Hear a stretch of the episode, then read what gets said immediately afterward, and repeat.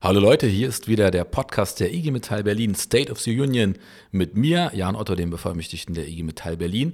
Und heute, da freue ich mich sehr, sehr, sehr drüber, mit der, ich mach's mal an meinen Worten, ähm, Umweltsenatorin, mit der ähm, Mobilitätssenatorin und der Verbraucherschutz- und Klimaschutzsenatorin. Habe ich was vergessen? Nein, von Berlin, Bettina Jarasch. Hi. Hallo. Habe ich das richtig ungefähr so wiedergegeben oder wie würdest du dich bezeichnen? Würdest du einfach sagen, ich bin die Verkehrssenatorin oder wie, wie, würdest du das sagen? Du kannst mich auch Bürgermeisterin nennen. Bir Bürgermeisterin, jawohl. Frau. Leichter zu merken. ähm, Umweltmobilität, Verbraucher und Klimaschutz. Ja. Aber äh, gebe ich zu, rutscht, rutscht nicht so leicht raus. Ja. Und wo, wo das, wir fangen mal jetzt nicht von hinten an, ne? wir reden sonst immer über die Frage, wo kommen die Leute her? Ähm, wo, wo würdest du sagen, bei den vier äh, Worten, wo wäre dein Schwerpunkt? Ähm, faktisch in der täglichen Arbeit äh, Mobilität. Mhm. Und zwar ganz klar, weil wir hier, weil Mobilität im Grunde bedeutet, dass wir die gesamte Stadt und ihre Art, sich fortzubewegen, ähm, umbauen müssen. Weniger ist es nicht. Eine Mobilitätswende kriegt man nicht anders hin, aber das Dach über allem ist der Klimaschutz. Mhm. Und Mobilität ist ja eigentlich äh, im, im, weiteren Sinne auch ein Industriethema, ein Energiethema am Ende des Tages. Oh ja.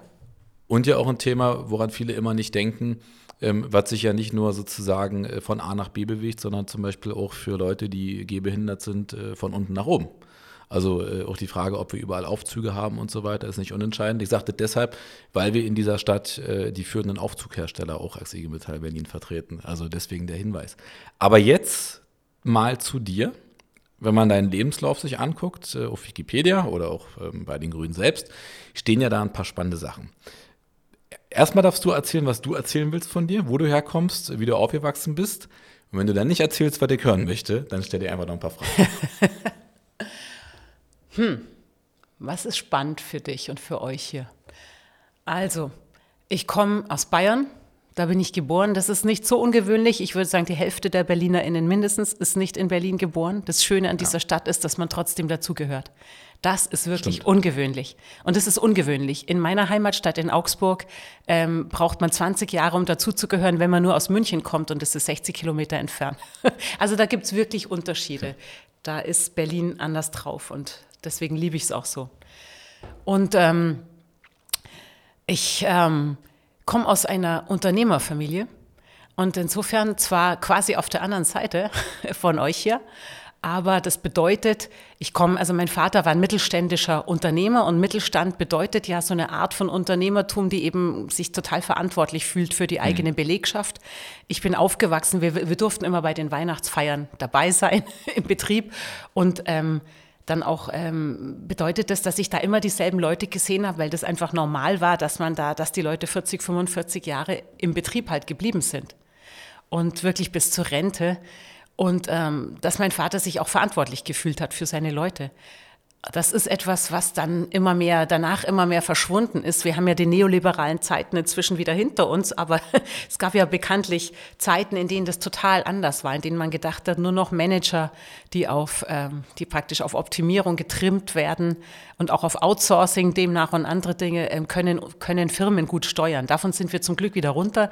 Ich bin, und das hat mich schon geprägt, ähm, für mich ist die, die soziale Marktwirtschaft wirklich der Rahmen von allem. Und das bedeutet eben auch, ähm, jetzt als Politikerin, ich möchte schon, dass die Politik einen klaren Rahmen setzt und innerhalb mhm. dessen soll die Wirtschaft sich den Wettkampf um die besten Ideen sozusagen liefern. Aber es muss einen klaren Ordnungsrahmen geben von der Politik. Okay, wir haben einen Punkt noch nicht angesprochen aus deiner Vergangenheit. Also Augsburg, genau. Ähm, übrigens eine schöne Stadt. Unternehmerfamilie hast du gesagt. Äh, sag nochmal, ihr habt Papier oder so gemacht oder was war das? Es war ein Papiergroßhandel. Ganz Papier am Anfang auch noch, ja. haben wir auch noch Schulhefte produziert, aber dann okay. war es nur noch ein Großhandel. Gibt es die Firma noch? Ähm, nein, nicht mehr unter diesem Namen und auch das hat was mit Verantwortung zu tun. Mein Vater hat dann irgendwann rechtzeitig erkannt, dass die Firma im europäischen Wettbewerb zu klein ist, um europaweit zu bestehen, aber auch zu groß mhm. für Nische. Und darum hat er sie verkauft, damit einfach und alle, damit alle Mitarbeiterinnen und Mitarbeiter ihre Arbeitsplätze auch behalten können. Und weil er in seinem Leben noch ein paar andere Dinge machen wollte. Und seitdem ist er, macht er Integrationsprojekte und soziale mhm. Projekte und treibt mich da so ein bisschen vor sich her, was das angeht. Weil, weil er sagt, du als Grüne hast da auch eine Verantwortung oder, oder so ungefähr, aus, oder? so ungefähr. Also weil er inzwischen so ein Vorzeigegrüner ist sozusagen. Also ja? ohne Parteibuch, ja, der war früher FDP und jetzt ist er ein Obergrüner. Okay. Also es gibt Wandel und es gibt mehr Hoffnung. Ja. Stimmt, das ist spannend zu beobachten bei den eigenen Eltern, ne? wie sich so ein paar Mindsets ändern. Allerdings. Du bist alleine aufgewachsen oder mit einem Geschwisterkind? Ich habe zwei Geschwister. Zwei. Eine, meine Schwester lebt auch hier in Berlin. Mhm. Und insofern habe hab ich auch immer direktes Feedback aus der Familie bei allem, was ich hier so tue oder nicht schaffe und nicht schaffe. Und ein Bruder, der in Bayern geblieben ist. In Augsburg oder? Also in München. In, in München. Ähm, wenn man deinen Lebenslauf sich anguckt, dann fällt auf, dass du auch sehr engagiert bist in der Kirche. In der, also ich muss jetzt immer richtig sagen, ja, ich bin da sozusagen, äh, also meine Oma war natürlich in der Kirche. Aber, äh, äh, Vielen Dank. Nein, so war, okay, so, gut, muss ja auch jeder was zu, nein, so war nicht gemeint, aber, äh, also ich will jetzt auch keine falschen Fachtermini benutzen, aber du bist Mitglied des Zentralkomitees der deutschen Katholiken, ZDK, und äh, warst mal Sprecherin ne, für, für den äh, Bereich politische und ethische äh, Grundfragen und Mitglied des Pfarreirats der Pfarrei Bernhard Lichtenberg Mitte. Sag mal, also mich interessiert jetzt ja nicht so sehr, wie, wie die Kirche funktioniert und so weiter, aber also ist das ein familiäres Ding gewesen oder ist, hast du da auch, also weil so wie ich dich kenne und einschätze, du hast ja schon eine sehr soziale Ader, also das hat ja auch gerade gesagt, das braucht einen sozialen Rahmen und äh, es muss einfach auch Grenzen geben, man muss, man muss Verantwortung übernehmen. Hat es eher damit zu tun oder, oder äh, war eher so, waren alle damals in der Kirche und du hast es übernommen und hast dann da deinen Weg gefunden? Ah nee, das, das gerade nicht. Ja. das ist eigentlich, das habe ich in Bayern zurückgelassen gelassen, ehrlich gesagt. Also okay. diese Art von, man ist in der Kirche, weil halt alle am Sonntag dahin gehen und weil ja. das so üblich ist, das hätte mich, so wie ich gestrickt bin, total rausgetrieben, ehrlich okay. gesagt. Ich bin ich glaube, dass ich hier in, in Berlin, ausgerechnet in Berlin, wo die Katholiken ja eine radikale kleine Minderheit sind, ähm, ähm, in den Pfarrgemeinderat gegangen bin, das war eher weil ich in einer Geland äh, Gemeinde in Kreuzberg gelandet bin, die total radikal ist und die im Grunde das macht, was ich finde, was Kirche insgesamt machen müsste, aber leider nicht tut. Die sind an den Rändern. Die machen mhm. Obdachlosenarbeit, die reden mit Nichtgläubigen, mit Punks. Bei uns dürfen alle möglichen Leute gehen in, bei uns in die Kirche, die woanders mhm. sich nie über die Schwelle trauen würden. Und ähm, der Herr Pfarrer wird nicht besonders respektiert sozusagen, sondern wir treffen demokratische Entscheidungen, wie sich das so gehört im Pfarrgemeinderat. Also mit anderen Worten, das ist im Grunde so ein Ort, wo lauter so eher individuelle Persönlichkeiten, die ihren eigenen Weg gegangen sind, der sie mhm. irgendwann in die Kirche geführt hat. Viele auch erst als Erwachsene, die früher völlig nichtgläubig waren oder so. Ähm, versam sich versammeln, weil da einfach es möglich ist, auf die Art das zu leben, so dass es auch ein bisschen überzeugend und authentisch ist. Und ich glaube, woanders, wo man das nur macht, weil man zu der Familie gehört, die immer schon die Pfarrgemeinderatsvorsitzenden gestellt hat, da wäre ich, da hättest du mich jagen können mit solcher Gremienarbeit. Mhm. Also ist schon die Überzeugung, dass, dass sozusagen so eine soziale Arbeit äh, eben auch gemacht werden muss. Ähm, und sag mal jetzt, also ihr geht da jetzt nicht irgendwie jede Woche hin, um, um, um dann, äh, wie sagt man das, für Gottesdienst zu machen? Also den macht ihr bestimmt auch, aber sondern es geht eher um die soziale Arbeit, oder? Nee, natürlich machen wir Gottesdienst immer auch, aber es ist schon mal ja. allein die Frage, äh, ich sagte, wir machen sehr, sehr viel Arbeit für Obdachlose, also auch mhm. so Notübernachtung und so weiter.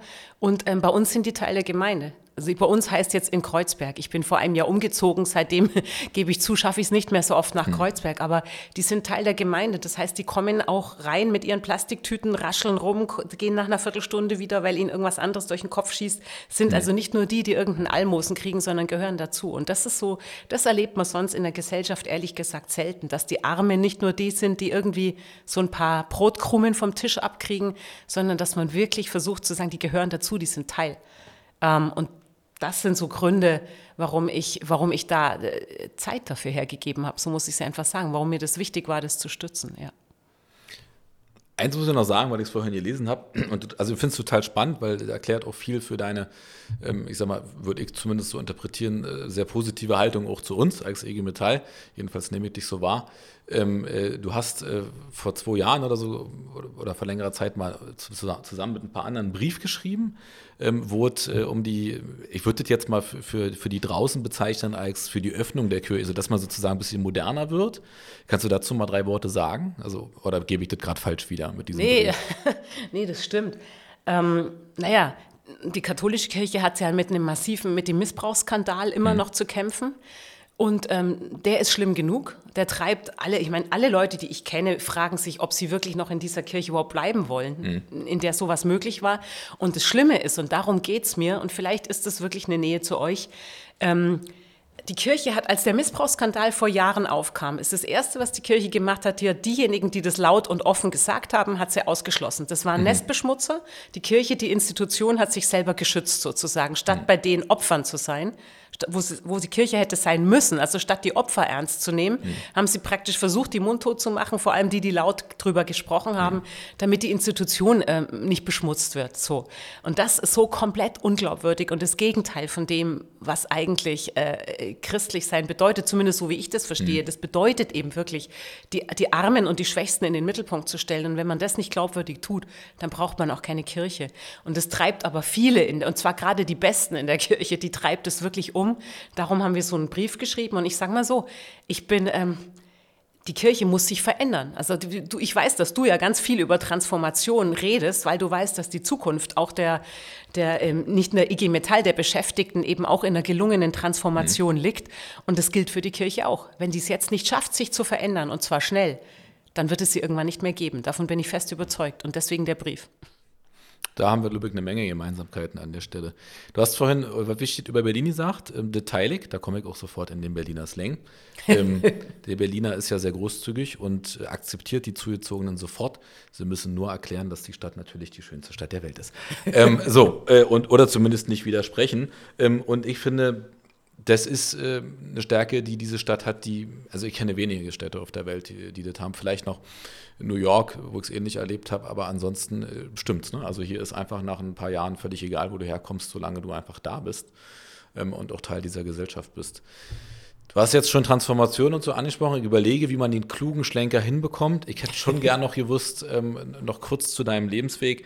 Ähm, du hast, äh, hast ja auch studiert, ähm, Politologie Philosophie, Philosophie, und Politik, ja. Genau. Und warum Philosophie und Politik? Wo ist da der Zusammenhang? Ah, also, ich sage mal so, vielleicht in der Reihenfolge. Philosophie aus einem sehr naiven Grund. Äh, es war so ein bisschen Sinnsuche. Also okay. Sinn des Lebens. Ja. Ich sage auch gleich, studiert bloß nicht aus diesem Grund Philosophie. Das wird man bei diesem Studium nicht entdecken. Ähm, was man dabei okay. aber sehr gut lernen kann, ist ähm, zu denken. Es ist eine Denkschule. Mhm man lernt zu durchdringen, was tatsächlich gesagt wird, welche Ebenen noch von Bedeutung noch hinter mhm. dem liegen, was gesagt wird. Also es ist eine wirklich gute Denkschule, aber man lernt eher das Denken, als dass man auf, auf so, so eine sehr individuelle ethische Frage, die man sich einfach persönlich beantworten muss, ähm, eine Antwort kriegt. So. Aber Politik ist dann vielleicht mein Teil der Antwort. Ich habe einfach irgendwann festgestellt, mhm. ich will, ich, ich will raus, ich will gestalten, ich will konkret was für andere Menschen tun. Und der Sinn meines Lebens ist, dass ich aus dem, was ich halt so mitbekommen habe, auch an Chancen, denn ich habe viele Chancen mitbekommen, auch mehr als andere vielleicht. Ähm, also im Sinne auch von, ich durfte studieren, ich musste mir mein Studium nicht mal selbst finanzieren. Ich bin zwar, ich bin auch ausgebildete Redakteurin, also ich habe eine Ausbildung, da bin mhm. ich auch stolz drauf. Und ich habe mir insofern schon auch was dazu verdient. Aber es war immer klar, dass ich diese Wahlfreiheit habe die haben ja immer noch nicht alle Menschen so. Absolut. Und also diese Aufstiegsmöglichkeiten, diese, Trans diese Durchlässigkeit, die gibt es ja immer noch nicht komplett für alle Menschen.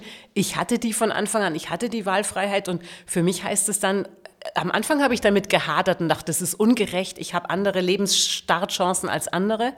Inzwischen denke ich, die habe ich, da kann ich nichts dran ändern, mach was draus für andere Menschen. Genau. Und das war dann ja. der direkte Weg in die Politik sozusagen. Du, du, hast gesagt, äh, Ausbildung als Redakteurin. Du hast als Redakteurin auch gearbeitet oder eher ja, ja. nebenbei? Nee, richtig. Nö, ich habe ein richtiges Volontariat gemacht, also ja. eine Ausbildung, eine zweijährige in Braunschweig. Dann noch ein Jahr gearbeitet, wieder in meiner, zurück in meiner Heimatstadt bei der Augsburger Allgemein. Okay. Und dann bin ich, ja, ja, ja, und dann bin ich nach Berlin und habe dann hier im Studium auch immer nebenbei für Zeitungen gearbeitet, um mit einem Fuß in der Tür zu bleiben, weil ist ja nicht absehbar, was danach aus mir geworden ist. Das und war nicht direkt geplant. Und war der, der Weg nach Berlin schon der, der Weg dann, wo du, also bist du dann nie wieder weg äh, nach dem Studium oder bist du nochmal weg aus Berlin? Nein, nein, nein, ich bin nie wieder weg. Ne? Also du bist eigentlich schon, ich schon bin nie wieder länger weg. in, in, in Berlin als ja. in Augsburg, oder? Fast? Ja, ich bin länger in, in Berlin ja. als in Augsburg inzwischen und vor allem ist halt die Frage, man muss sich ja fragen, ich sage jetzt immer meine Geburtsstadt, weil ja. Heimat, Heimat, ist inzwischen tatsächlich mehr Berlin ja. und das merkt man daran, dass ich, obwohl Berlin ja viel, viel, viel größer ist als meine Heimatstadt Augsburg, die ist ungefähr so groß wie der Bezirk Kreuzberg-Friedrichshain oder so, Ähm, ich treffe hier, hier, hier eher auf der Straße oder abends im Restaurant oder beim Einkaufen, ich treffe eher hier Leute, die ich kenne, als wenn ich inzwischen in Augsburg durch die Fußgängerzone gehe. Und mhm. daran merke ich natürlich, dass sich was verändert hat und das macht dann auch Heimat aus. Also ich würde jetzt mal als geborener Köpenicker aus Berlin, also so einem Urbezirk, sagen, die IG Metall Berlin würde jetzt sagen, du bist damit eigentlich Berlinerin und nicht mehr Augsburgerin. Weil ja. Das ist zu lange her. Also sorry, ja. Nö, klar, so widerspreche ich nicht. Ja, okay, dann haben wir heute schon was geleistet. Gibt es was, bevor, also ich habe so einen galanten Überschwenk gleich zur Politik, aber vorher, ähm, gibt es noch irgendwas aus, äh, noch kurz aus Bayern, wo du sagst, äh, das vermisst du aber, das haben wir hier nicht, äh, weiß ich nicht, die, die Weißwurst oder so, keine Ahnung. die weniger, aber äh, Brezeln. Brezeln? Meinst du Brezeln oder Butterbrezeln? Das ist ja ein Unterschied, ne? Das ist ein Unterschied, aber sowohl als auch. Aber Entschuldigung, aber die, also ich weiß auch nicht. Brezeln kriegt kein Berliner Bäcker so gut hin wie in Bayern. Ja? Ich weiß nicht warum. Hm. Aber es ist so. Stimmt aber, ist auch meine Erfahrung. Also, nee, muss, muss, man einmal sagen. Und vor allem so richtig geile Butterbrezeln irgendwie. Ja, genau. Kriegt man nicht. Und wenn man sie kriegt, dann sind sie meistens schon an Teilen so verkrochen. Nein. Okay, also nicht über, nicht, wir haben jetzt über Bäckerei philosophiert. Wir machen jetzt einen sehr harten Schwenk zur, ähm, zur Politik. Du hast ähm, mit äh, den Grünen äh, letztes Jahr, letztes Jahr 2021, das beste Ergebnis für Berlin jemals geholt mit äh, 18,9 Prozent. Ja. Ja, okay, Zahl stimmt. Schwein gehabt. Ähm, warst Spitzenkandidatin. Ähm, hast ja auch mit uns ein paar Auftritte gemacht. Wir waren bei Siemens Energy zusammen äh, in einem nicht einfachen Feld, wo es um die Gasturbine ging, aber auch um die Zukunft der, ähm, der Wasserstoffturbine. Und bist, proklamiere ich jetzt einfach mal, da kann ich mich auch outen, im Wahlkampf in meinen Augen vor allem aufgefallen durch ähm, nicht nur eine hohe Sympathie, sondern eine hohe Authentizität. Also man hatte den Eindruck, dass man mit dir ähm, auf vielen Ebenen Themen besprechen kann, die vielleicht nicht immer eins zu eins deiner Meinung entsprachen. Also will das jetzt ja nicht für die IG Metall sagen, wir haben da, glaube ich, ähm, einen guten Zusammenschluss. Aber mein Eindruck war, ähm, dass du dir die Zeit genommen hast zuzuhören, auch Dinge mal zu durchdringen ähm, und nicht sofort äh, mal eine Antwort zu geben, um, um einfach was gesagt zu haben, sondern auch ein bisschen länger mal drüber nachzudenken. Was dich ja von vielen Politikern unterscheidet. Weil der, der Politiktypus normalerweise, also wir machen jetzt ein bisschen Politikkritik, du musst jetzt in deine Rolle als Politikwissenschaftlerin zurück, ähm, versucht ja äh, immer sofort eine Antwort zu geben. Die sind manchmal gut, manchmal merkt man einfach, dass sie sehr kurz sind. Ähm, äh, und damit machst du dich ja auch menschlich. Also wo ich sage, ähm, jetzt mal sozusagen nicht nur als, als Chef der IG Metall Berlin, sondern auch als, als Person, das ist ja gesehen worden im Wahlkampf. Ich habe dich jetzt auch mehrfach schon erlebt als Person und würde sagen, du bist immer so. Ähm, ist es dir leicht gefallen im Wahlkampf oder hast du manchmal gemerkt, eigentlich würde ich doch gerne mehr so Einzelthemen äh, immer wieder nur, nur besetzen. Und äh, also wie, wie, wie ist es damit, damit gegangen? Du weißt, was ich meine. Also man ja, ist ja dann ich weiß, immer, was du meinst. Also ja. erst muss ich mal sagen, diese Art, erst mal zuzuhören, die Frage ja. ernst zu nehmen, das hat natürlich ähm, im Wahlkampf und vor allem in der Medienarbeit auch manchmal Nachteile. Das führt nämlich dazu, ja. dass ich beispielsweise Radioauftritt, also beim Fernsehen geht es ja noch, da sieht man dann wenigstens mein Gesicht. Aber Radioauftritt, wenn man mir eine unerwartete Frage stellt, dann kann das schon mal passieren, dass ich dann fünf oder zehn Sekunden erstmal gar nicht antworte. Und im Radio heißt es dann einfach, äh, Schweigen, Schweigen, Was Schweigen. Was okay. ist jetzt los? Ja. Ist sie eingeschlafen? Was ist passiert? Insofern ähm, ist so dieses, ich sag mal, ich erzähle erstmal irgendwelche Phrasen-Ding, ist ähm, das, was als professionell gilt. Ich mag halt Phrasen nicht besonders gerne und ähm, ich setze immer auch drauf, dass es genügend Menschen gibt, die Phrasen entweder auch nicht mögen oder durchschauen. Und insofern mag ich Wahlkampf dann total gern, wenn es echt mal Auseinandersetzung und auch mhm. Begegnung mit Menschen bringt. Das ist ein großer Vorteil am Wahlkampf. Kommt viel, viel mehr noch raus natürlich als sonst und redet mit ganz unterschiedlichen Leuten. Das finde ich einen großen Vorteil, auch echt eine Bereicherung.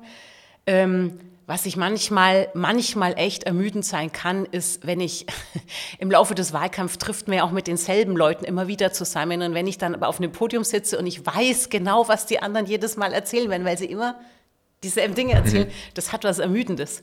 Und manchmal ist es ein bisschen anstrengend, sich dann immer wieder zu ermuntern, außer es kommt halt mal was Ungewöhnliches, dann wache ich auf. okay, Aber, also damit ja. könnte man dich dann positiv überraschen. Das wäre gut so, weil ja. sonst, sonst bin ich so ein bisschen, denke ich so, ja, ich weiß, jetzt sagt er das, dann antwortet sie jenes, dann kommt das. ja, und dann sagst du das. Und, ja. ja.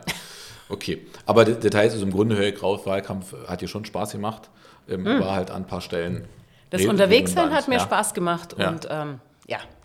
Und ähm, ich glaube, was im Wahlkampf auch, was, was vielleicht manchmal gefehlt, was, was manchmal fehlt heutzutage in Wahlkämpfen, was man aber einfach klar machen muss, muss die Unterschiede klar machen.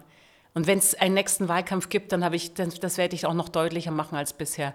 Ich habe mich viel, viel wohler gefühlt, als es klar war, wir machen jetzt einfach mal klar, wo eigentlich die Unterschiede sind. Die Menschen müssen echt auch mal wissen, nicht jeder findet alles gut, jeder findet alles toll. So ist es ja auch oft bei Putin, je nachdem, wo man zu Gast ist, finden ja. alle alles erstmal toll und schätzen alles ganz besonders, sondern auch mal klar zu machen, dass es hier Unterschiede gibt bei den Parteien, die zur Wahl stellen stehen und dass die Menschen sich wirklich entscheiden müssen. Ja. Weil sie nicht von jedem mehr oder weniger das Gleiche nur in einer anderen Verpackung oder Dosierung kriegen, sondern dass es echt Unterschiede gibt. Ja, das ist, der, der schmale Grad dann zwischen, zwischen äh, inhaltlichen Themen ne? und dieser Frage, ähm, ähm, ist man halt sympathisch. Ne? Also wie, wie, wie sehr geht man in den, in den Konflikt irgendwie, ähm, finde ich auch schwierig. Wobei, ich würde sagen, das Ergebnis also sage ich jetzt auch offen, ich hatte mit einem anderen Ergebnis gerechnet. Wir werden ja auch mal schauen, wie es in den nächsten Monaten sich entwickelt. Da kommt ja eine auf uns zu, habe ich gehört. Ähm, äh, ich, ich, glaube, das ist. Naja, auch, mal gucken. Ja, aber es, wir wissen es alle nicht. Wir wissen es alle nicht. Wir, wir wissen nur eins. Ähm, das vom, vom, Gefühl, das sage ich einfach mal offen in dieser Runde. Ähm, er hatte schon den Eindruck, dass eigentlich so eine, so eine wirkliche Wechselstimmung ist. Ne? Da musst du dich jetzt zurückhalten, musst auch artig sein in der Koalition. Ich darf das aber sagen. Äh, er hatte da schon den Eindruck, dass wir eigentlich da an einem anderen Punkt stehen. Ähm, aber gut, äh, nochmal, es ist äh, das höchste Ergebnis überhaupt für Berlin, muss man einfach mal zur Kenntnis nehmen. Ja? Und damit ist ja klar, dass die Grünen da auch einfach mal zweitstärkste Kraft sind, mit einem nicht allzu großen Abstand zu den Sozialdemokraten. Und jetzt kommen wir zu dem Punkt, jetzt reden wir über Transformation. Jetzt reden wir über die Inhalte. Wir haben ja ein paar Berührungspunkte gehabt, auch im Koalitionsvertrag. Und äh, ich, das jetzt, ich darf das jetzt sagen, du, du kannst das dann äh, unkommentiert lassen. Wir werden jetzt zum ersten Mal am 7.9. nach einem Jahr äh, wieder den Steuerungskreis Industriepolitik aufrufen, den wir ja eigentlich zu einem Transformationsbeirat weiterentwickeln wollen oder zumindest gucken wollen, wie wir damit umgehen. Ähm, der eifrige Zuhörer stellt fest, Kritik der IG Metall Berlin an der Frage, wie lange das gedauert hat. Ähm, so, die gilt aber sozusagen nicht an dein Haus, die gilt eher ans, äh, ans Spitzenhaus äh, in Berlin. Ähm, und du hast vorhin auch gesagt, dass wir Transformation extrem ähm, vor uns hertreiben. Stimmt, wir haben in Berlin äh, ja mehrere Situationen gehabt, die nicht einfach waren. Mercedes-Benz zum Beispiel in Marienfelde, es uns gelungen ist, ein Standort, der geschlossen werden sollte, komplett zu transformieren hin zu E-Mobilität, zu Softwareentwicklung, ähm, also weg vom reinen Antriebsstrang hin zu Anlauf, Aufbaufabrik und so weiter. Äh, und du bist, kann man hier mal anteasern und wird sicherlich nachher dann auch unter dem Podcast stehen, im, in den Links, äh, am 19. und 20. Oktober ja wieder Gast bei uns auf, der Transformations, auf dem Transformationskongress diesmal wo wir als IG Metall Berlin sehr tief einsteigen werden in die Frage von Energieversorgung, mhm. von deinem Thema natürlich auch, Mobilität, integrierter Mobilität und der grundsätzlichen Frage, wie wird eigentlich diese Stadt in den nächsten 10 bis 20 Jahren industrie- und strukturpolitisch aussehen. Und darüber würde ich einfach gerne ein bisschen mit dir reden. Wir müssen an dieser Stelle feststellen, dass wir schon gnadenlos überziehen. Aber ich habe gelernt, man kann Podcasts im Zweifel auch teilen. Und dann könnten wir, also wenn alle Stricke reißen, einfach zwei Teile machen. Dafür ist es, glaube ich, spannend genug. Und mich würde jetzt erstmal aus deiner Sicht interessieren, also du hast ähm, dich ja äh, in 2021 sehr, sehr schnell auch bereit erklärt zu sagen, wir gehen zu Siemens Energy, was kein äh, ja nicht nur einfach ist für dich auch als Grüne, weil natürlich wir einerseits diese alte Welt haben mit den Gasturbinen, die wir perspektivisch natürlich nicht mehr haben wollen. Und andererseits hast du aber auch gesehen, dass wir dieses Potenzial für diese ähm, Wasserstoffgeschichten äh, da haben. Ne? Wir ja. haben es ja geschafft, also das kürze ich mal ab, wir haben es geschafft, den Syleiser nach Berlin zu holen der auch skaliert. Also Sylizer ist, äh, muss man ja erklären, für die, für die äh, Leute, die sich damit noch nicht beschäftigt haben. Also da geht es um die Umwandlung von Wasserstoff in Energie in, in, beide Richtungen. Äh, und wir haben immer gesagt, das muss in Berlin passieren. Ne? So als, als Blueprint-Projekt muss in Berlin passieren und das muss auch skaliert werden. Jetzt hat Robert Habeck ja auch vor ein paar Wochen ähm, nochmal sehr klar gesagt, eigentlich haben wir keine andere Chance, als die Wasserstoffstrategie wirklich zu einer, zu einer Chefsache zu machen, nach vorne zu bringen. Wir haben in Berlin und auch in äh, Gesamt äh, der IG Metall in den letzten Jahren leider eher festgestellt, dass das Wasserstoffthema sehr träge behandelt wurde. Mhm. Bis hin zu wurde viel verunglimpft im Sinne von, naja, setzt sich nicht durch, E-Mobilität ist das Einzige.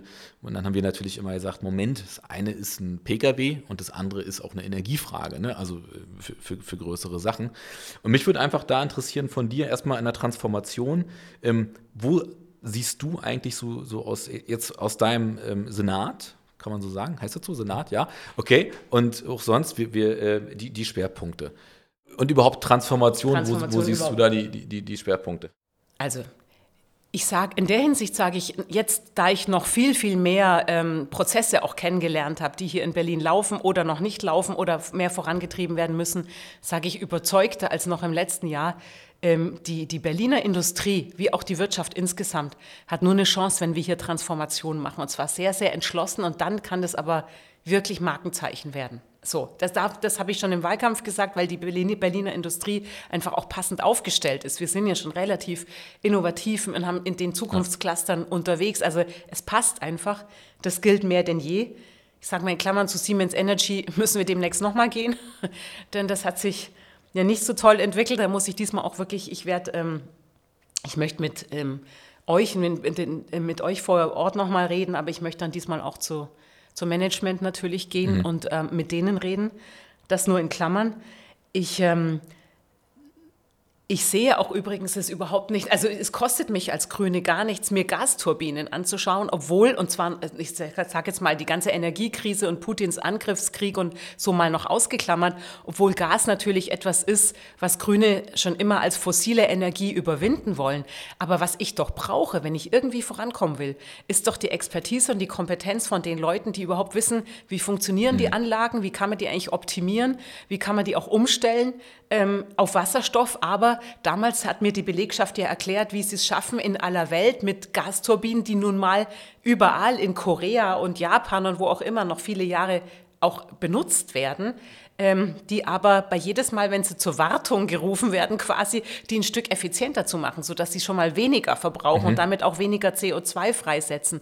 Das ist doch ein Wissen, das ich brauche. Es wäre ja total unsinnig, einfach zu sagen, ich will kein Gas mehr und das musst du, deswegen legen wir von einem Tag auf den anderen alles still. Und das muss ich auch mal sagen, das ist was, was wir in dieser Krise gelernt haben. Und an dem Punkt bin ich auch wirklich voll überzeugt davon, dass der Weg, wie Robert Habeck ihn jetzt geht, einfach der richtige ist. Nämlich einerseits zu sagen, wir sehen, wir brauchen Versorgungssicherheit. Das heißt, wir müssen auch in diesem Winter, natürlich, wir werden sogar wieder Kohle verfeuern, das was Grüne nie wollten, weil wir natürlich erstmal dafür sorgen müssen, dass wir überhaupt über den Winter kommen. Und gleichzeitig treiben wir aber den Ausbau der Erneuerbaren und die, damit die Transformation noch viel entschlossener voran als jemals zuvor.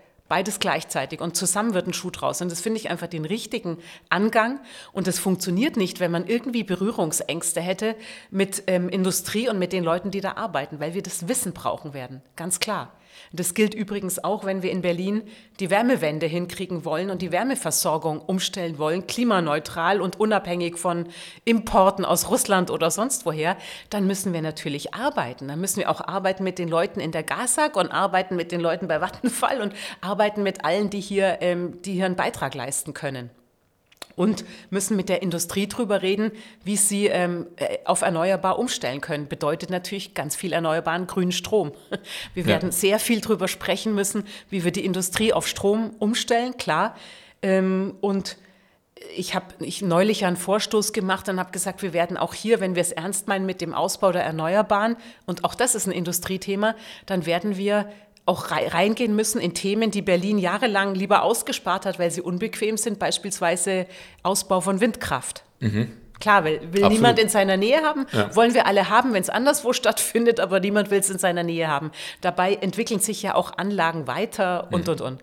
Und ähm, ich habe gesagt, doch, da müssen wir schon auch auf Berliner Stadtgebiet schauen, was geht. Und was ich natürlich wunderbar geeignet fände, wäre wenn beispielsweise an Industriestandorten und an Gewerbegebieten Windräder gebaut werden, die dann aber auch gleich benutzt werden, um einen klimaneutralen, um ein klimaneutrales Gewerbegebiet zu kriegen.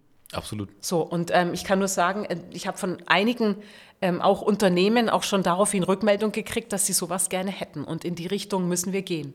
Nicht nur da, aber auch da. Und insofern sage ich nur, wir werden, wir haben eine, ähm, ich habe mich zusammengetan mit dem Wirtschaftssenator, das muss ich an der Stelle jetzt auch mal sagen, weil der ist zuständig für Energie, ich muss Klimaschutz machen und Wärme mhm. und okay. Wärmewende. Also wir können uns eigentlich nur zusammentun. Wir würden das einzeln gar nicht hinkriegen und ich bin immer für Kooperation, wenn es in der Sache mhm. was hilft. Und insofern haben wir uns zusammengetan und werden gemeinsam eine Energiestrategie eben auch entwickeln. Und es wird natürlich auch eine Industriestrategie sein, sein müssen.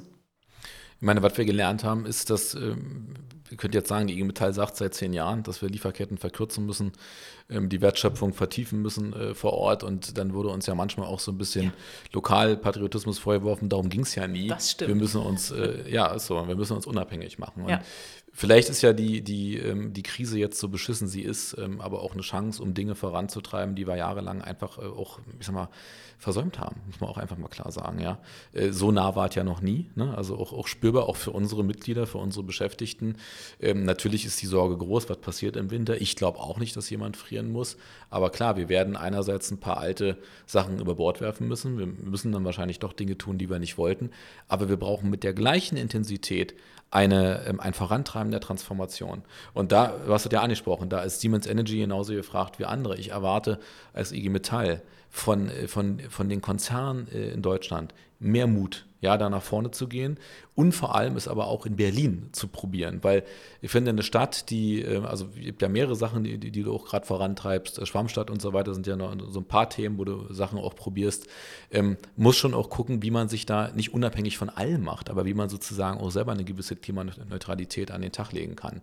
Und äh, wir haben in der Krise äh, ja wegen Kleinstteilen. War bei Corona schon so, jetzt wieder beim, ja. bei der Ukraine-Krise, äh, dann Kurzarbeit machen müssen. Dann, dann stand Produktion, wo man sich wirklich fragt, Leute, äh, wie viele Krise, also äh, wir reden ja von Stapelkrise. Wie hoch muss der Stapel sein, damit wir sozusagen da umsteuern?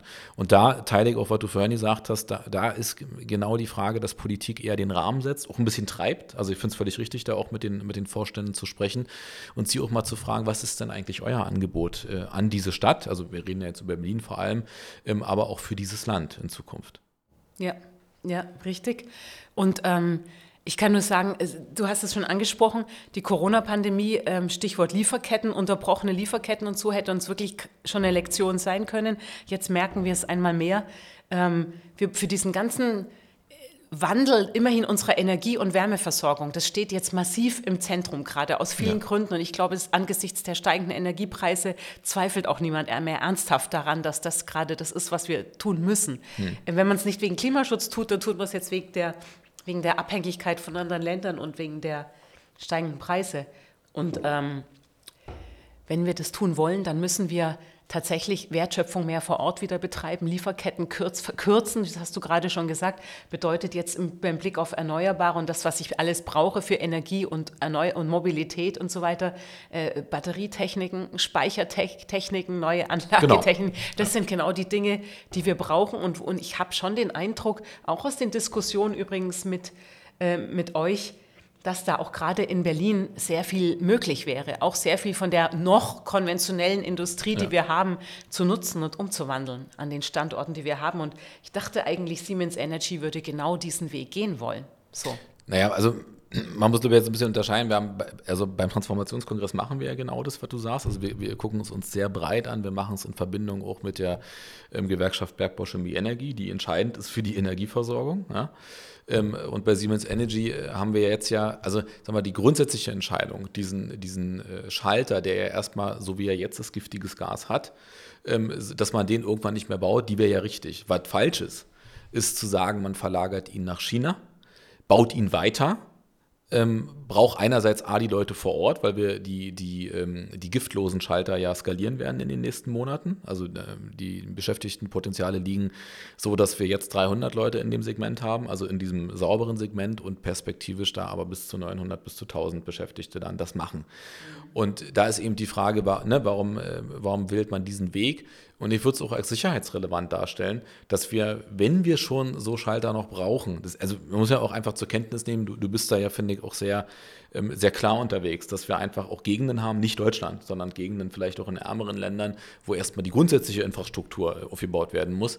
Dann finde ich, sollten so eine Schalter aber produziert werden, wo die Qualitätssicherung einfach hoch ist. Und das ist bei uns der Fall.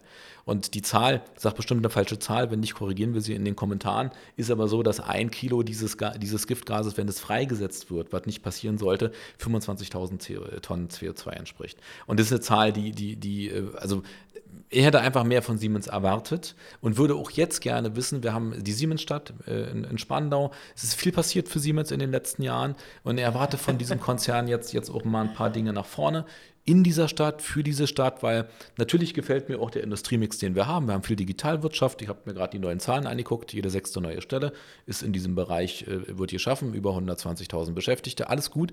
Aber äh, ganz ohne Produktion wirst du ja auch nicht auskommen. Ne? Also, du, also nur Computer, Computer machen vielleicht. Warum? Habe ich auch gehört, äh, wenn man zu viele davon hat. Aber da braucht es schon noch ein bisschen mehr. Weil wir jetzt ein bisschen Zeitdruck haben, vereinbaren wir jetzt sowieso, dass wir ein zweites Mal uns treffen. Gerne auch ein bisschen später. Ähm, mich würde nochmal interessieren, auf, auf, auf, der politischen Schiene. Du hast, äh, finde ich, jetzt an vielen Stellen schon klar gemacht, dass du da auch sehr klar bist und auch den, den Blick, also da habe ich dich auch gefragt, zum Wahlkampf wirklich sehr öffnest, ja. Und ich würde auch sagen, für uns als IG Metall Berlin äh, kann ich sagen, äh, bist du an der Stelle auch ein Ansprechpartner, der sehr glaubwürdig ist und der aber auch ich meinte das gar nicht kritisch im Sinne von du als Grüne, kannst du das überhaupt sagen, ähm, der da nicht dogmatisch ist, sondern, sondern der eher sagt, wir brauchen diesen Change, aber klar, wir müssen gucken, wir brauchen trotzdem irgendwie eine warme Bude, wir müssen trotzdem bestimmte Dinge produzieren. Ähm, und mich würde nochmal interessieren, jetzt einfach, da kannst du sozusagen auch unabhängig von der Transformation sagen, wenn du äh, so drei Schwerpunkte dir anguckst für die Legislaturperiode jetzt, also was willst du am Ende, welche drei Dinge willst du unbedingt verändert haben? Und die müssen jetzt nichts mit meinem Thema zu tun haben, sie können aber. Oh Gott. Ähm, mm, ich muss mir gerade in mein Joker-Thema noch überlegen, weil es gibt zwei Themen, die sind alternativlos. Also die großen Themen, das ist Mobilitätswende und Wärmewende. Ja. Das ist das, was ich hinkriegen muss. Mhm. Das ist der, also nicht hinkriegen heißt dann immer, wir werden nicht fertig sein am Ende dieser Legislaturperiode, aber die entscheidenden Hebel endlich mhm. umgelegt haben. Ähm, und bei Wärmewende, da rede ich über alles, inklusive Wasserstoff. Man muss bei Wasserstoff nur überlegen, was sind die richtigen Zwecke, weil wir ihn nicht unendlich haben werden. Und ja. ja, ich will hier Elektrolyseure haben, aber das Wasserstoff-Backbone, das da gerade gebaut wird und in der Nähe von Berlin vorbeiführt, sollten wir schon auch nutzen. Also, mhm. ja, klar. Also insofern. Ähm, aber das vertiefen wir an anderer Stelle. Ähm, für die Wärmewende brauchen wir Wasserstoff auf jeden Fall. Ähm, und ich überlege gerade, was das dritte Joker-Thema ist ist, dass ich mir, dass ich auch noch hingekriegt haben will. Ja, das dritte Joker-Thema ist, ich will mehr ich, ich will es geschafft haben, dass wir viel mehr Flächen hier gesichert haben, als entsiegelt haben, dass wir mehr grüne Flächen in Berlin haben, mhm. weniger asphaltierte.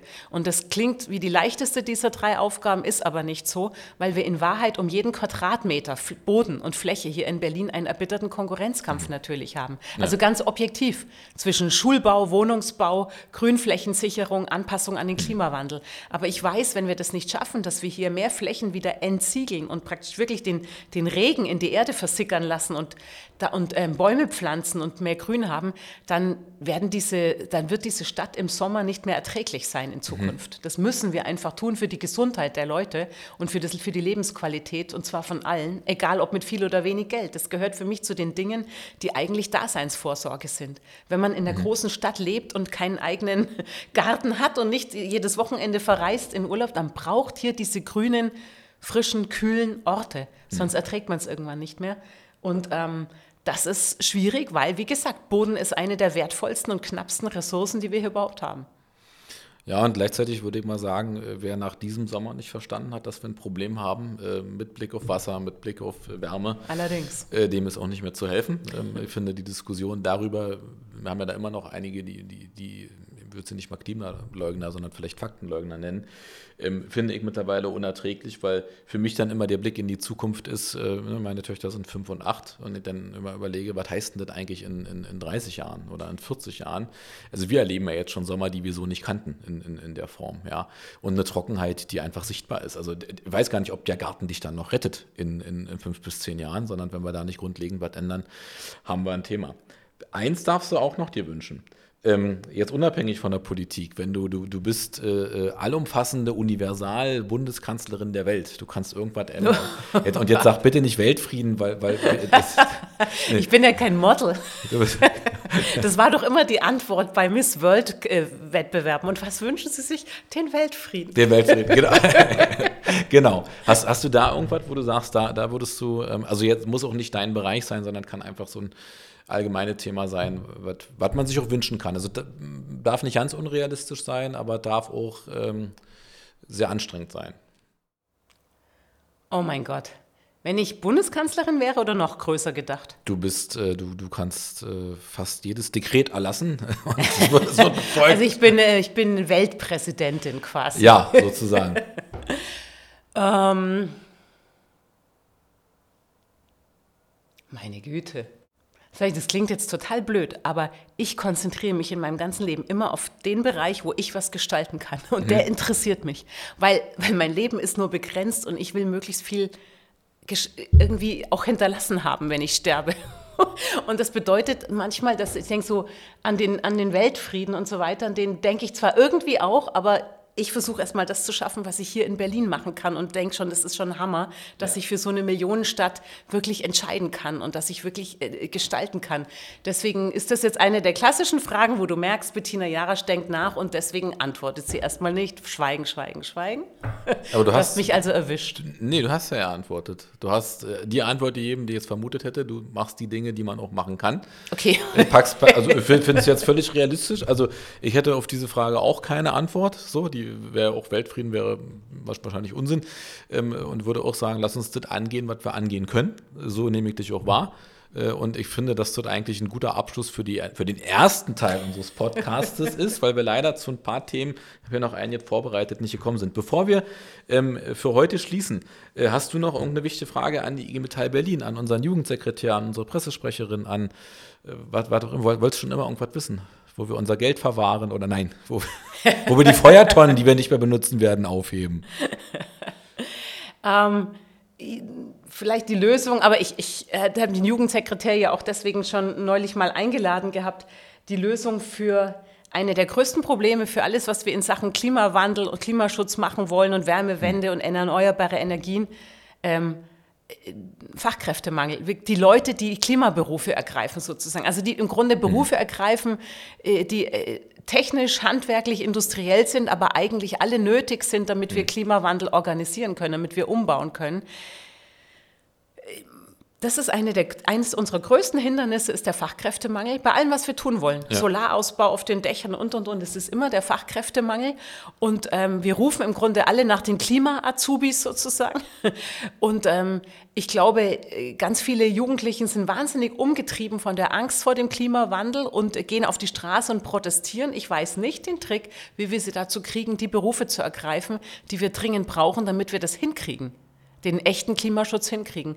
Und das ist natürlich eine klassische Frage an den Jugendsekretär. Die er gerne jetzt, wir sind live, beantworten darf kurz. Ich habe dazu auch eine Antwort, aber dann bitte.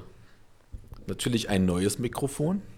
Ähm, ja, genau. Also es ist äh, eine extrem schwierige Frage. Ähm, da gibt es äh, verschiedene ja, Erklärungsversuche irgendwie, die, die wir auch schon in vielen Runden, also ich sitze ja auch im Berufsbildungsausschuss bei der IHK Berlin und im Landesausschuss für Berufsbildung, ähm, versuchen mit Arbeitgeberseite auch zu klären.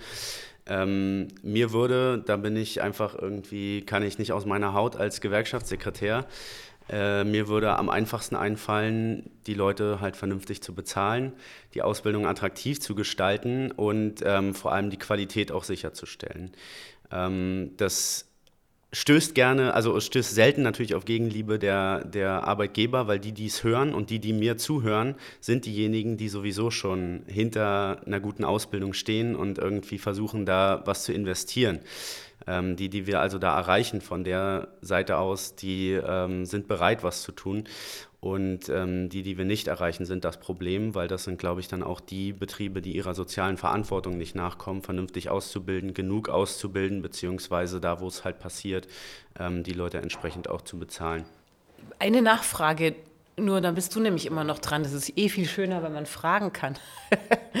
ähm, die eine Sache, die eine Ausbildung echt attraktiv macht. Und jetzt rate ich mal einfach, weil wir sind in Berlin mit einer Stadt mit wahnsinnig steigenden Mieten, wenn man, wenn man irgendwie, keine Ahnung, wenn man darauf hinkommen könnte, mit jedem Ausbildungsplatz eine Wohnung und sei es nur ein Wohnheimplatz sozusagen, es ist nicht die große Luxusloft, klar, aber irgendeine Wohnung. Wäre das, ähm, wäre das was, was eine Ausbildung attraktiv macht? Durchaus. Also gerade die Leute in unteren Entgeltgruppen und Azubis natürlich werden auch von den Preissteigerungen, die uns mhm. momentan von jeder Seite erreichen, besonders hart getroffen. Ähm, hier in Berlin sind es die Mietpreise, Auf dem Land, wo weite Pendelstrecken sind, sind es die Benzinpreise, äh, wo der ÖPNV eben auch noch nicht dementsprechend ausgebaut ist. Da hat das 9-Euro-Ticket auch den wenigsten geholfen. Ähm, es ist einfach eine Riesenfrage von, wie finanziere ich mir das Leben, wie finanziere ich mir eine Ausbildung. Und das ähm, hält, glaube ich, auch äh, viele junge Leute davon ab, irgendwie diesen Weg einzuschlagen. Und gerade hier in Berlin ist es eben auch ein, ein Riesenthema, ähm, dass pro, pro Kopf äh, sind wir eine der Regionen, in denen am wenigsten Ausbildungsplätze auf Ausbildungsinteressierte fallen. Also wir haben ähm, ja einerseits das Matching-Problem, dass auf offene Ausbildungsstellen die Leute nicht unbedingt immer gefunden werden. Die finden nicht zusammen, die BewerberInnen und die Ausbildungsplätze. Und auf der anderen Seite eben insgesamt eine niedrige Anzahl leider, was hier in der Stadt an Ausbildung angeboten wird. Also, ähm, ein Zusatz ist noch, spannend ist da, ähm, ich habe ja glaub, gestern oder heute gerade den Ausbildungsreport, also vor ein paar Tagen den Ausbildungsreport vom DGB und es ist in der Tat so, dass Berlin eine der Städte ist, die am wenigsten ausbildet, weil sich viel verlassen wird auf, äh, die Leute kommen schon, machen Zuzug. Ähm, und äh, das ist ein Aspekt, also und das ist, eine, es eine Wohnraum und das ist eine Geldfrage, das muss man schon sehen. Und das zweite ist aber, und das finde ich auch spannend, dass du das sagst, ähm, in der Tat, ähm, das ist, also es gab auch schon zwei, drei Podcast-Folgen, wo, noch haben sie mich nicht erwischt, irgendwann wird Fridays for Future mich finden und mit mir schimpfen, wo ich mehrfach schon das angesprochen habe, gesagt habe, es ist das eine, diese, diese Aktion zu machen, das ist auch gut so, aber jetzt geht es auch darum, sich eine Struktur zu geben und zu überlegen, was heißt denn das? Und die Leute können am ehesten etwas verändern, indem sie auch in diese Berufe einsteigen. Mhm. Und da haben wir auch ein Problem. Das muss man auch schon klar sagen. Ne? Also, weil, weil nur studieren wird nicht gehen. Ähm, wir brauchen Handwerk, wir brauchen auch eine Stärkung des Handwerks, äh, vor allem in Berlin. Und ich glaube, womit man leben muss als Unternehmer, aber auch als Verbraucher ist, es wird einfach wirklich teurer werden. Also Arbeitskraft wird teurer werden. Und zwar nicht nur, weil die Gewerkschaften so gut verhandeln, sondern weil wir einfach, äh, also außer wir stoppen das, ne? wenn wir einen tollen Mietpreisdeckel kriegen, musst du nichts zu sagen, aber wenn wir einen kriegen würden, wäre vielleicht noch eine Chance, so wie es jetzt ist, äh, driftet diese Stadt auseinander. Wenn du in Marzahn bist, kriegst du eine Wohnung, die kannst du gut bezahlen wenn du äh, als, äh, zum Beispiel auch als Urberliner, du bist ja jetzt auch als Urberlinerin äh, von mir bezeichnet worden, also äh, auch du, wenn du jetzt sagen würdest, du möchtest in äh, Friedrichshain oder Prenzlberg eine Wohnung haben, dann äh, ist das was, also du kannst dir das sicherlich schon noch leisten, aber es, es, ist für ein normales Einkommen fast unmöglich, außer du nimmst sozusagen irgendwie die schlechteren Wohnungen. Und ich glaube, das ist auch die nächste große soziale Frage. Das ist diese Mischung ne? aus, aus einerseits den Wert der Arbeit, dann familiäre Themen wie Verfügbarkeit von, von Arbeitszeit und aber auch die Frage von Wohnraum. So. Und natürlich auch Wohnqualität. Du hast das ja auch angesprochen. Und da finde ich, muss man auf die gesamte Stadt gucken. Das machst du auch, gibt es keinen Zweifel. Ähm, aber da muss man, glaube ich, ähm, wirklich mitdenken. Es geht eben nicht nur um den Rand, es geht aber auch nicht nur um Mitte, sondern das ist ja das Spannende an Berlin. Du kannst, äh, wenn du von Marzahn bis, bis Spandau einmal durchfährst, wie viele unterschiedliche Stadtbezirke siehst du, macht Berlin ja auf eine, also ich finde total, ich bin befangen, geile Art bunt irgendwie und, und, und lebendig. So. Äh, Hattest du noch eine Frage? Sonst mal jetzt. Nein, ich wollte nur sagen, ich wollte nur einen letzten Satz dazu.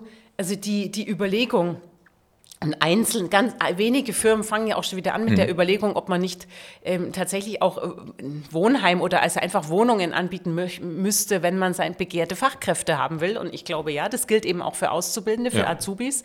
Das finde ich eine Idee, über die man mal reden müsste, was da eigentlich möglich wäre.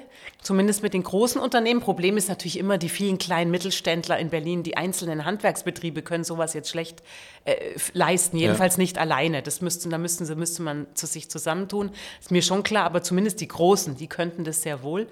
Und ähm, zweiter Punkt ist, das Leben in Marzahn-Hellersdorf ähm, ist, ist ja kein Schlechtes und darf auch kein Schlechtes sein. Und da würde ich sagen, komme ich wieder ins Spiel, eine Mobilität zu organisieren, die einen halt auch in Marzahn-Hellersdorf gut angebunden sein lässt. So, genau. Das wäre mein, mein letzter Satz nur noch zu, zu, zu dem Thema, genau. So, und dann würde ich noch den Hinweis geben, in Berlin gab es das ja, es gab ja Werkswohnungen ohne Ende, Eisenbahnerwohnungen, äh, viele, viele, und die sind alle veräußert worden. Und ja. das sozusagen, äh, also ich finde das einen spannenden Ansatz, den mal zu diskutieren, weil ich glaube, auch das kann ja ein Modell für die, es sind keine schlechten Wohnungen, die da, äh, also die gibt es heute noch da, vor allem äh, Oberschöneweide und so weiter. Ja, du wohnt, der, der Jugendsekretär wohnt in einer selbigen äh, und äh, eigentlich schade, dass man die veräußert hat, weil in der Tat äh, ein guter Ansatz, also kann ja auch ein Teil des Gehalts sein. Ne? Also wir machen kreative Tarifpolitik hier im Podcast mit Bettina Jarasch, der Senatorin für Umwelt, Mobilität, Klima- und Verbraucherschutz läuft langsam bei mir.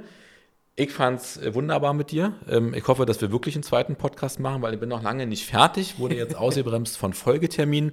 Ähm, wir haben trotzdem überzogen, tut mir sehr leid.